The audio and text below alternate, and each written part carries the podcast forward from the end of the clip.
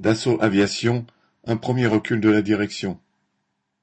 Selon les organisations syndicales, Dassault Aviation aurait décidé d'accorder une augmentation de salaire de 140 euros brut. On est encore loin des 200 euros nets revendiqués par les travailleurs qui débrayent depuis plus de trois mois sur tous les sites. Mais c'est malgré tout un petit recul de la direction générale, et par conséquent une petite avancée pour les travailleurs.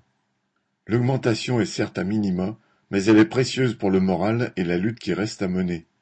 La direction générale souhaiterait en effet en finir au plus vite avec le conflit en payant, toujours de source syndicale, la moitié des heures de grève. Pour les travailleurs, cela ne fait pas le compte. La direction a attendu plus de trois mois avant de lâcher un tout petit peu de lest afin de faire la démonstration que les travailleurs ne pouvaient rien lui imposer. Or, même si cela reste à une petite échelle, c'est quand même l'inverse qui s'est produit. Cela ne peut que motiver tous ceux qui pensent que ça ne suffit pas et qu'il faudra changer de braquet pour obtenir satisfaction. Correspondant Hello.